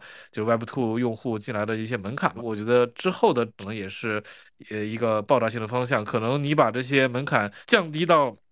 我能一键式的来通过，比如是传统法币的支付方式来购买 NFT，来来搞这些 DeFi，我不用去考虑它背后的一些技术啊，或者是钱包啊、助记词这些东西，可能反而来说会让一些 Web2 的人更容易的进到这个这个门槛。我自己是大概这样一个想法。好的，好的，谢谢阶梯。所以阶梯刚刚的意思是在这个想要进入 Web 三的，在他看来，想要进入 Web 三，你首先要迈过的三个门槛，第一个是学习能力，第二个是安全意识，然后第三个是信信息聚焦的能力。嗯，在这里我还想补充一个个人的观点，我觉得在对于我们中文区的用户来讲，英文能力也是非常重要的一个能力，因为可能在很多时候，如果你能够流畅的进行进行英文的读写，那你可以第一时间得到更多更准确的一手信息。我们接下来也想听一听 Minion 讲一讲，对于你是如何看待 Web 三这个行业的发展的呢？你现在觉得处于一个？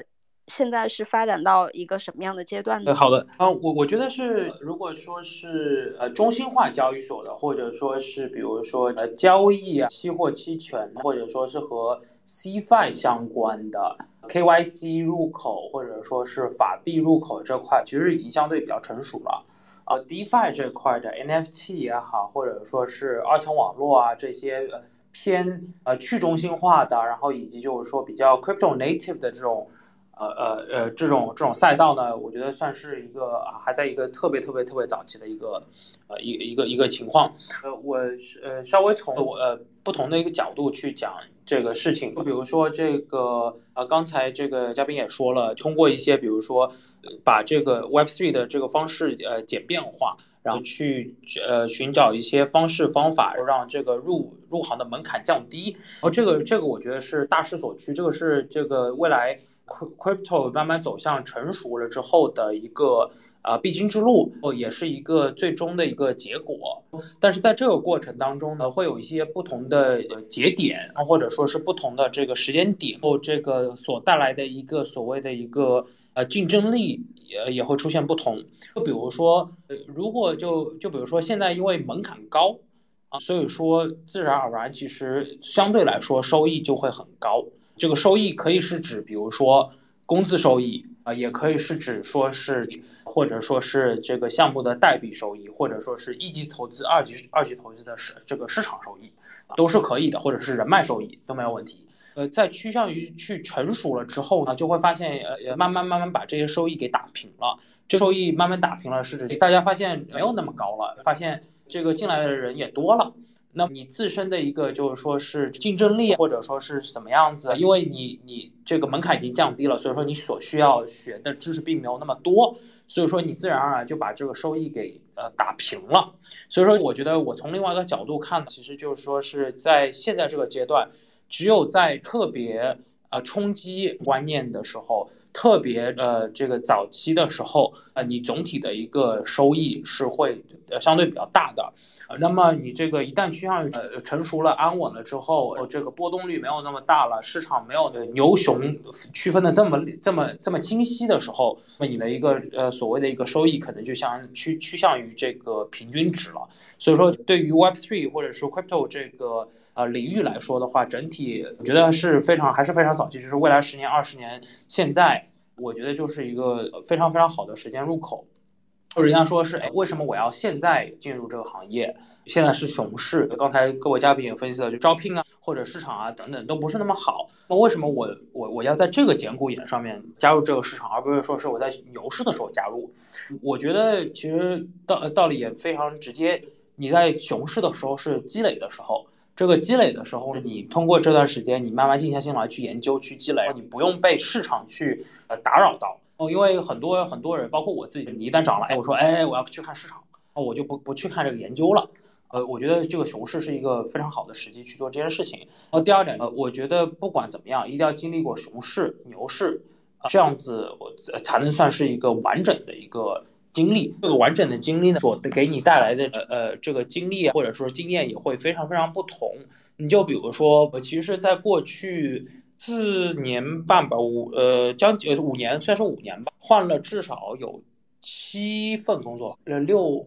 六七份啊，或者说是六七个公司，有些是我想换的，有些是我被迫换的，然后被迫换所呃呃指的是比如说裁员。比如说这个，因为什么样的公司这个团队解散，或者说是怎么样子，那么你在这个过程当中，你会学到去面对这些东西。因为你在传统行业，我觉得很少遇到说五年换七份工作的吧。就就这个，你要是五年换七份工作，我觉得 HR 传统的 HR 看了我说这是这人在干嘛的，就找不清自己的方向。但是呃，但但是很多时候就是会这整个行业就是相对比较。波动比较大，风险也相对比较大。那在这个情况下，你能能去遇到这个经历，也是我觉得是非常可贵的。我还有一些在熊市的结识的一些朋友啊，比较比较点啊，比较直接一点。我觉得这个是一个非常非常好的一个资源，在呃等到熊等到牛市之后，是一个非常非常好的一个资源，去做一些很有意思的事情啊，去讲述一个很有意思的自己的一个故事，去呃去去描绘自己的一个这个 Web Three 的这这个这个版图吧。对，嗯，谢谢分享的。换了七份工作的这个经历，确实是在传统行业听起来是挺不可思议的。那呃，我可以再往下多问一些细节，就当时是出于什么样的契机，在一直不停的这样换工作呢？刚开始其实是因为二零一八年的时候，呃，在火币澳洲。我当时火币火币澳洲的问问题解散了，我再我再回到传统行业，因为当时在澳大利亚其实在这个 Web3 在特别在熊市的时候，呃，特别是研究岗位，因为我只其实只是想要研究岗位，啊，这个其实很少很少很少。我当时这个也没有暂时，因为也也没有去考虑在去去非澳洲地区或者是海外的地方去寻找其他一些机会，啊你只能就是说被迫的去转回了传统行业。那传统行业了之后做了一段时间，我后面发现其实我每天回下班回去之后也也是在看市场，然后每天就在研究市场，可能看到十点、十一点、十二点，我回去睡觉，每天每天都这样。我后面发现一个道理，就我我就当时我就在想，我就说。我我既然最后都要回到 crypto，那我为什么不直接一点就赌一把大的？哦，因为呃当时也属于就是刚毕业没多久，呃风险承受能力我觉得是在刚毕业没多久的时候是最最大的。等到年龄的增长了之后，呃你的一个风险承受能力反而是会下降的。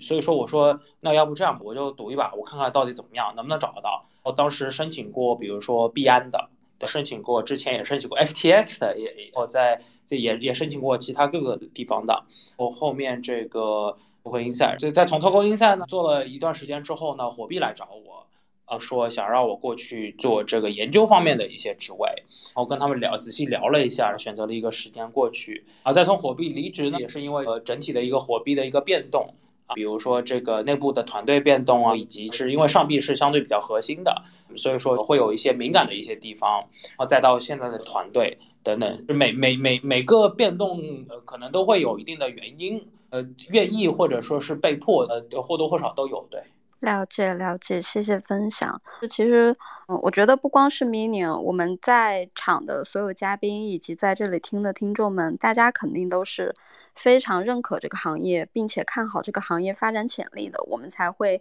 一直在这里。嗯，那那个也想听 Adam 讲一讲，嗯，你对于这个行业的发展是处于一个什么样？呃，是是有一个什么样的看法？好的，OK。因为前两个问题我都是站在猎头的角度去跟大家去聊的。我现在另一个身份是我们游资团队，我负责宏观分析的，所以说我在宏观领域来说，呃，了解的东西更多。而我就从宏观的角度去切入这个问题，呃，从这呃从这个发展的角度去看看 Web 三呢，首先第一点我要说的是，呃，关于目前这个市场来说，我看到的一个点就是，之前 Web 二的时候，海外有飞呃有 Facebook 这个美国版的这个比较好的 Web 二的公司，中国呢在呃中国的这个领域当中，谷歌也进不来，各方面。中国又重新做了一遍呃自己的 Web 二的公司，包括这个滴滴打车呀、微信啊、以及微博啊。现在我又跨出国家层面来说，从行业属性来说，Web 二和 Web 三之间的变化，将来非常有可能发生的事情就是 Web 二之前做的事儿会在 Web 三当中以一个新的介入方式进行一个重新的洗盘，它会以 Web 三的形式重新做一遍 Web 二的事情。所以说这个发展潜力也是非常巨大的。所以说现在我看 Web 三还是属于一个非常早期的阶段，这个是第一。然后第二就是从市值体量来看，去能够看到的东西是什么呢？现在 Web 三没有任何一家好的公司说是能够进入到世界五百强，以及市值体量进打入到国际市值影响力非常大的公司。呃，哪怕 Facebook 它只是改了个一个这个名字，呃，这个，但是它目前这个阶段还不是完全属于 Web 三的业务。呃，那么从市值来看，比特币最高的市值在二零二一年的十一月份打入到了全球资产第八位的市值，前七位第七位是白银，所以说往前都是比较大的 Web 二的互联网的公司以及黄金这种重金属的这种市值体量，所以说 Web 三目前没有出现一个这么拔尖儿的市值体量。虽然赵长鹏只是谈到了他是。这个华人首富，但是他并没有名义上将币安的这个总体的市值估值，然后能够跟传统的 Web 二作为一个体量对比，所以说这是我从第二个角度去看市值体量的这个点。如果说从第三个角度，我会会从二级市场的角度去看，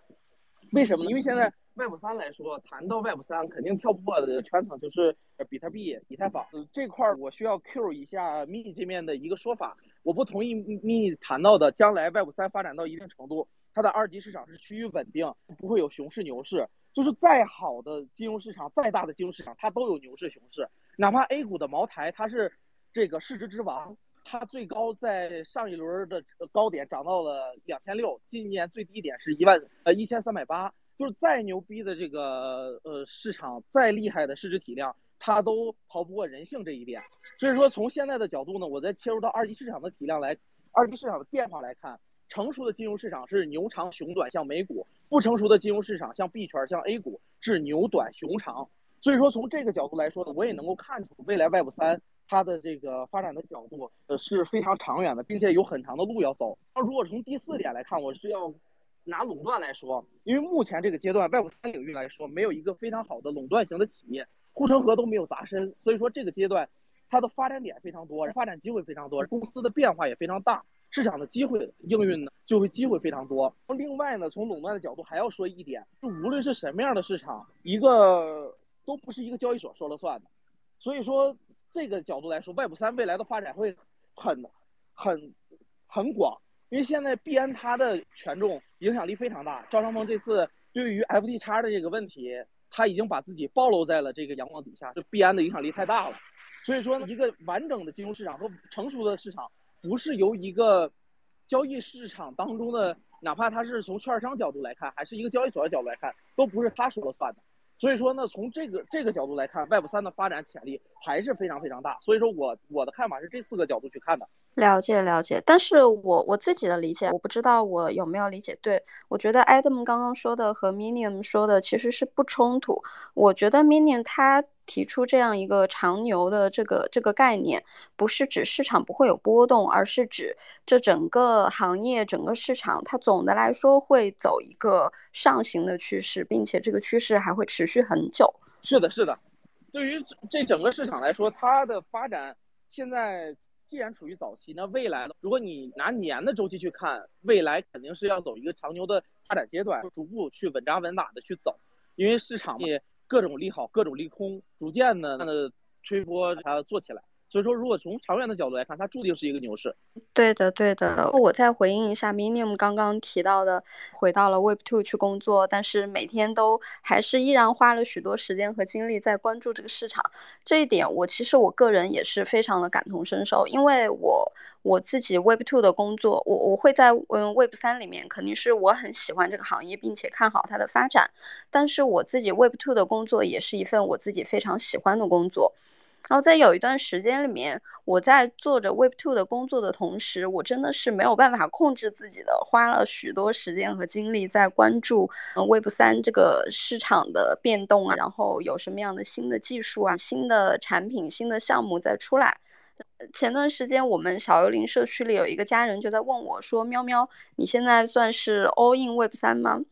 他当时问我的时候，我觉得，哎，我不知道怎么回答这个问题，但是我好像确实是，至少在目前的这个阶段，我把我绝大部分的精力，甚，而且肯定是远远超过一份全职工作的精力，都是放在 Web 三这个 领域里面的。所以刚刚在 Minium 在讲到这个的时候，我觉得还挺感同身受的。呃，我看见有一位叫做桃，头像是粉红色的的一位听众刚刚上麦了。你是有什么想要跟大家分享，或者是想要跟我们的嘉宾交流的吗？对，呃，我可以说两句。呃，我现在是 Web Two 从业者，然后也是花很多时间，在 Web Three 相关领域上。然后我有几个问题啊，首先是怎么去找找找这份工作，对吧？如果像 Minion 这样有很多。呃，这个方面相关经验的，在他们的那个应聘的流程中，和传统的 Web Two 有什么区别？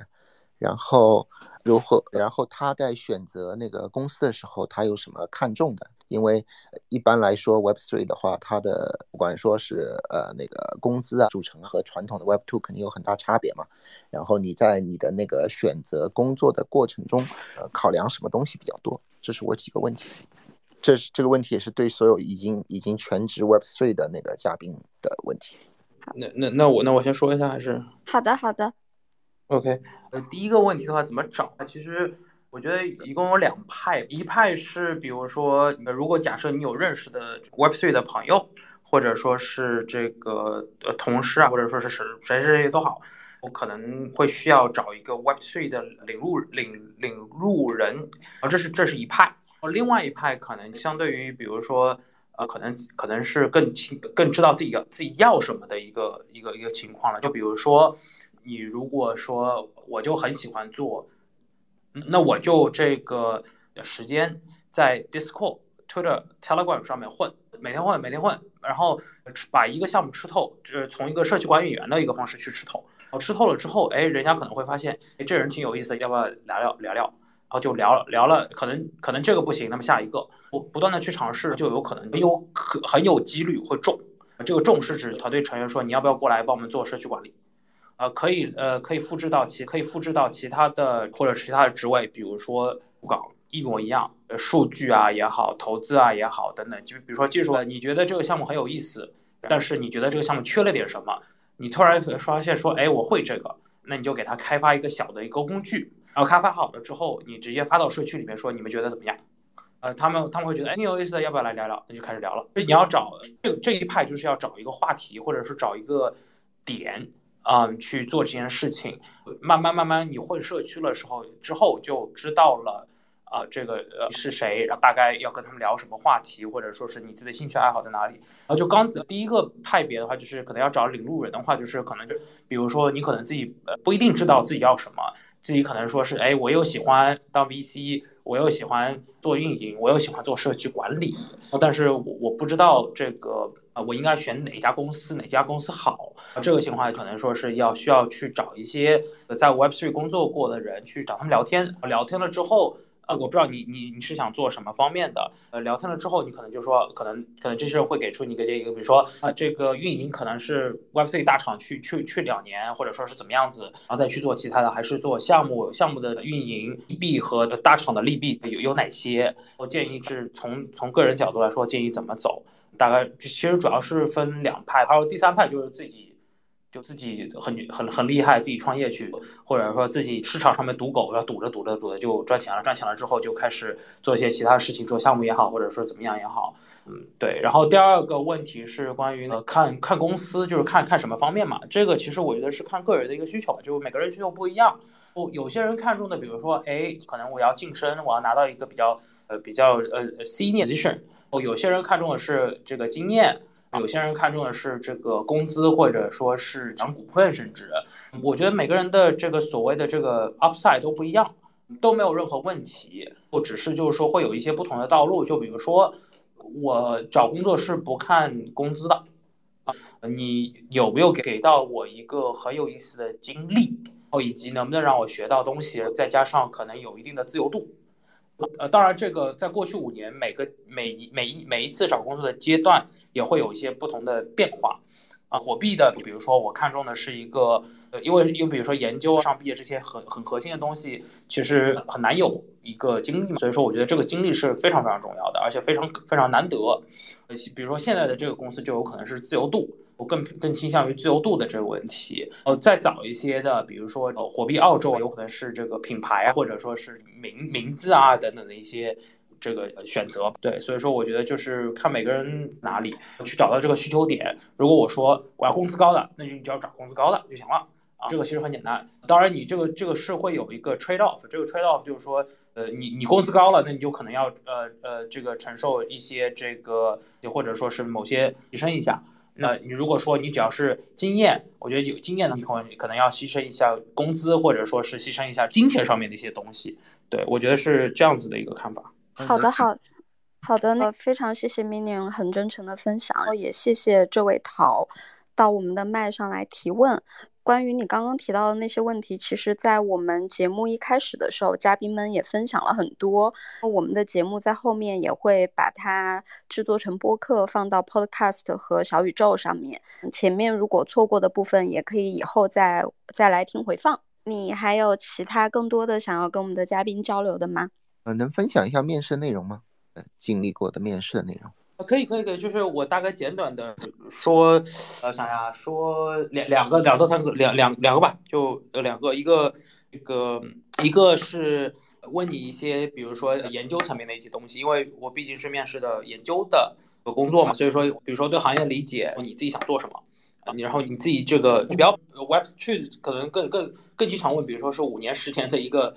Web Three 里面问这个，基本上怎么说呢，很难回答。啊，说实在的，我个人没有五年的目标或者是一个计划，因为这个行业变化太快了，你不知道可能明你明年或者甚至说你下个月在哪里，所以说我没有一个但是比如说我有一个一年的一个目标，比如说我就是在这十年内做研究，或者说是做某些东西。这然后另外的一种就是说是呃技术背技术性的一些问题，比如说研究层面的，你对这个项目的看法是什么样子的？为什么这么样看？你觉得 A 和 B 这两个比哪个好哪个坏？为什么是这样子？这其实相对比较啊标准吧，标准的一个问题，但是更倾向于圈内的一些项目啊，圈内的一些场景。另外一种其实呃呃呃，比如说我现在这个公司。或者或者我是我现在这个团队就是比较适合，就可能自己清楚自己想要什么的。我呃也不能算是说是面试吧，可能就更可能更像是一个交谈或者是交流。哦，这个交流的过程当中呢，你会发现这个团队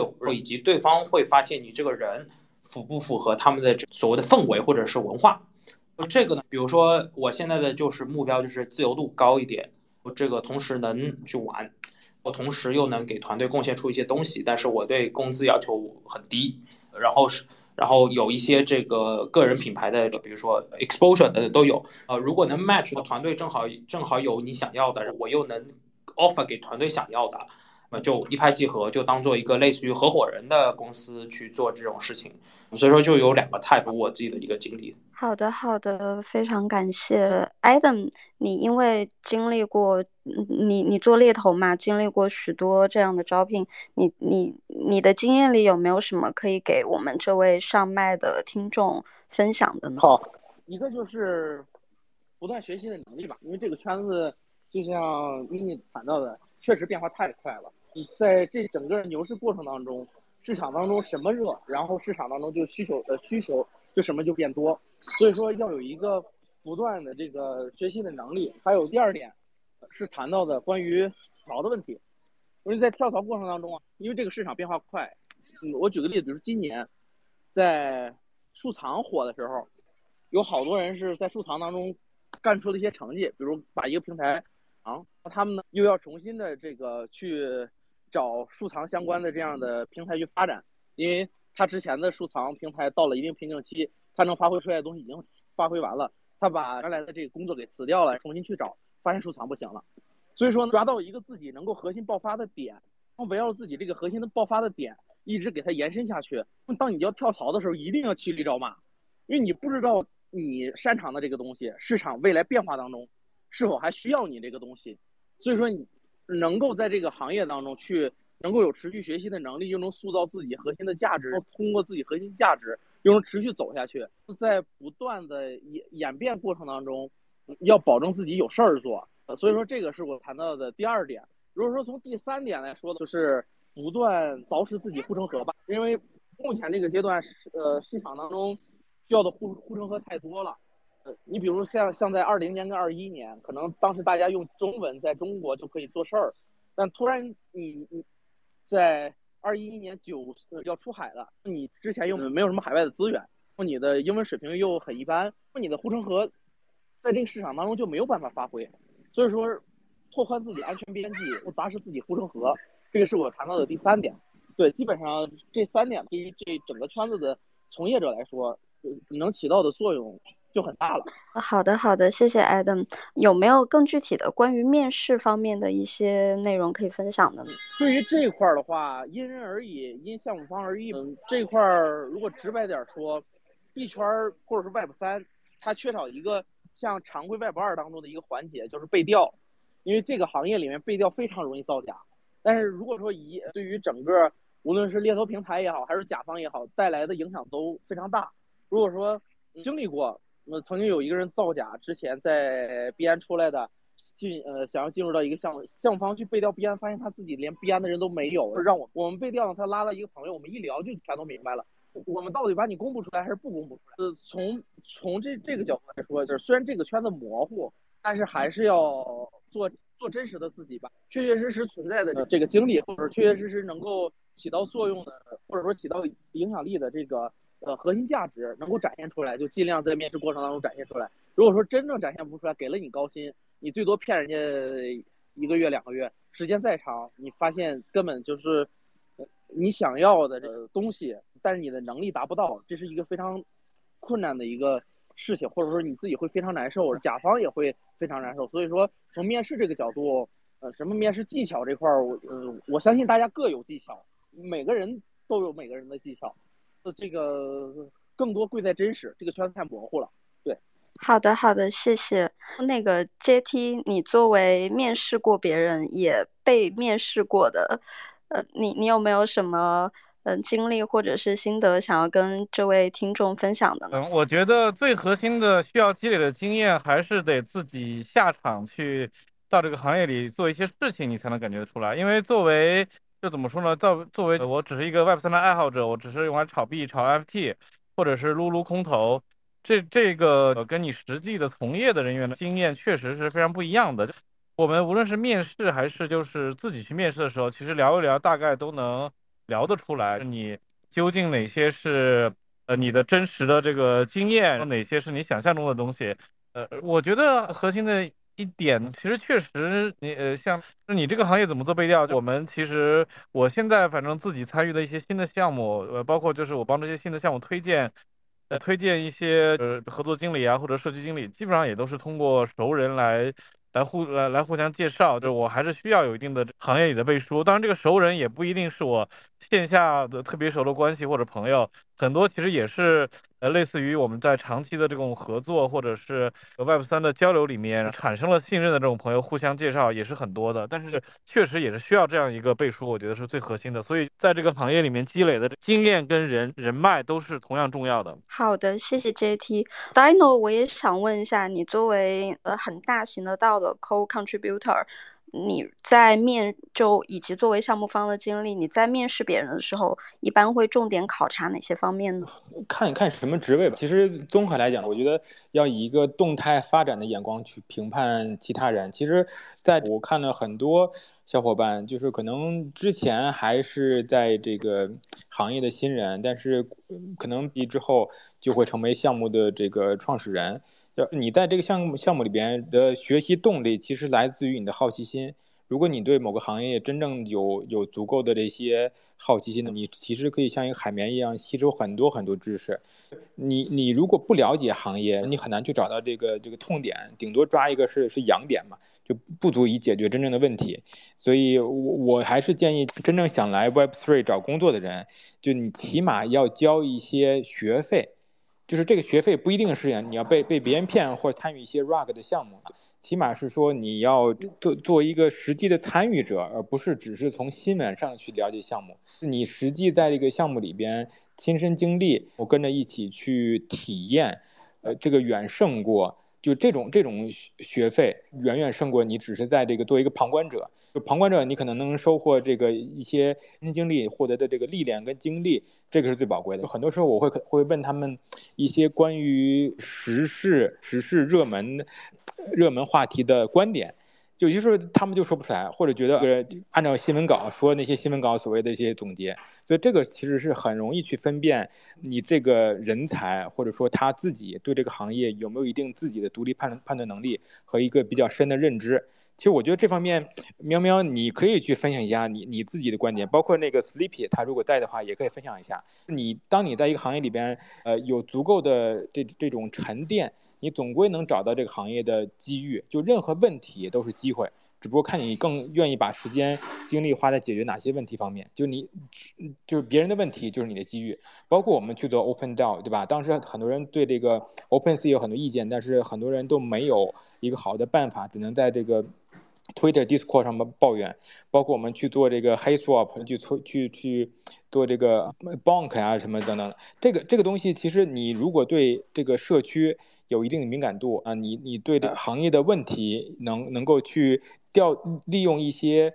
Community Consensus，就是大家的潜意识的共识，然后去调动这个这这些这些话题，是很容易获得支持的。所以，其实这几个方面，你跟 Sleepy 也可以分享一下你们的观点。呃，谢谢 Dino。就是我我发现 Dino 包括他刚刚的发言以及现在的发言里面，呃，都非常看重的一个点，我觉得这个点是很重要的。就 Dino 非常看重的是，你是不是在真正的参与这个行业，你是不是真正的在去 build，而不是说你只是读了很多资料，知道很多信息，而是他希望看到的是一个真正参与到这个行业里面的人。然后我其实也是非常认同这个观点的。你不管你可能就就像有一句已经好几年的一个鸡汤，叫做“你懂了很多道理，依然过不好这一生”。你其实知道很多信息，呃，那人脑它不是一个计算机，你把自己搞成一个信息库意义不大，你永远都比不上一台高算高高性能的计算机的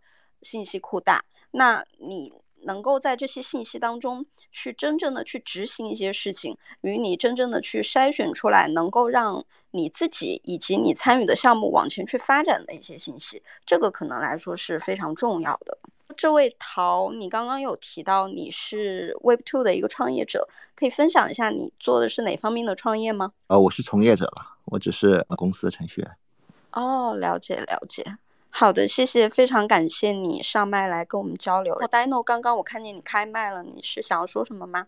没有，我想想找找 Sleepy 聊一聊，他如果没上来的话，我们就就私聊好了，不不不占用大家的时间。我对我我这边时间比较晚，那可能就谢谢喵喵的邀请，然后有机会再跟大家分享。啊，另外在这边占用你的平台打个广广告。如果面有哪位小伙伴想要去呃对艺术发展啊、社区运营，包括一些这个 DeFi Cross NFT，啊，不管是在 Solidity 还是在在 Rust 有一些技能的，欢迎随时 DM。我们现在做很多项目，其实都需要很多的这些帮呃帮助。对，呃，如果你你有有一技之长，或者说想去了解，可以欢迎随时去跟我联系。谢谢。好的，好的，谢谢 Dino。确实今天的时间比较长了，Dino 刚刚也是帮我 Q 到了最后一个流程。最后我就是希望各位嘉宾可以分享一下你们这边的招聘信息，我们最后会把它做一个小的汇总，发到我们的小幽灵社区。我们小幽灵社区是一个非常开放的社区，不管你是否持有小幽灵，我们都非常欢迎你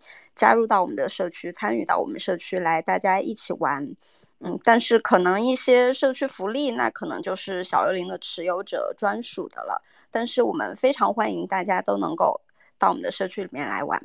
那那个，我现在就问一下 Minion，你那边有没有什么招聘信息？是我们一会儿私聊来分享，还是可以在这里听众看看有没有可以直接 DM 的？呃，我们其实没有一个具体的一个 JD 吧，或者说是呃寻找的一个具体的一个呃职位。我们可能更倾向于就是说是，比如说你是很研究的，并且也是二级市场的赌狗，欢迎来聊，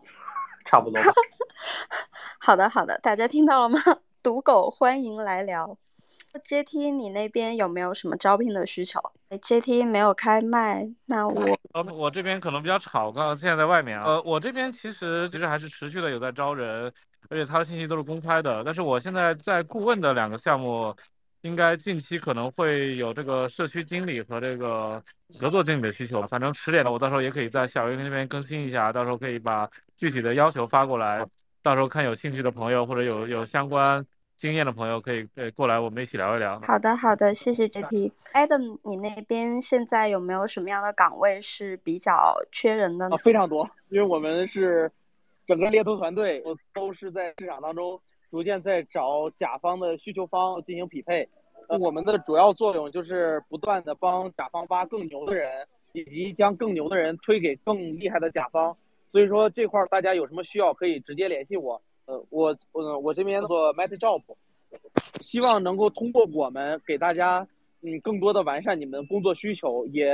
希望我们能够帮到项目方去做到我们猎头应尽的职责，这个是我们的宗旨。好，谢谢。好的好的。那我们今天的 space 就先到此结束。非常感谢各位嘉宾花时间来与大家分享然后也非常感谢大家一些真诚的心得呃以及自己经历的分享。也感谢我们的听众在这样一段时间一直在收听我们的节目。我们以后会为大家带来更多精彩的幽灵电台敬请期待。好拜拜拜拜。拜拜我也要去酒吧了。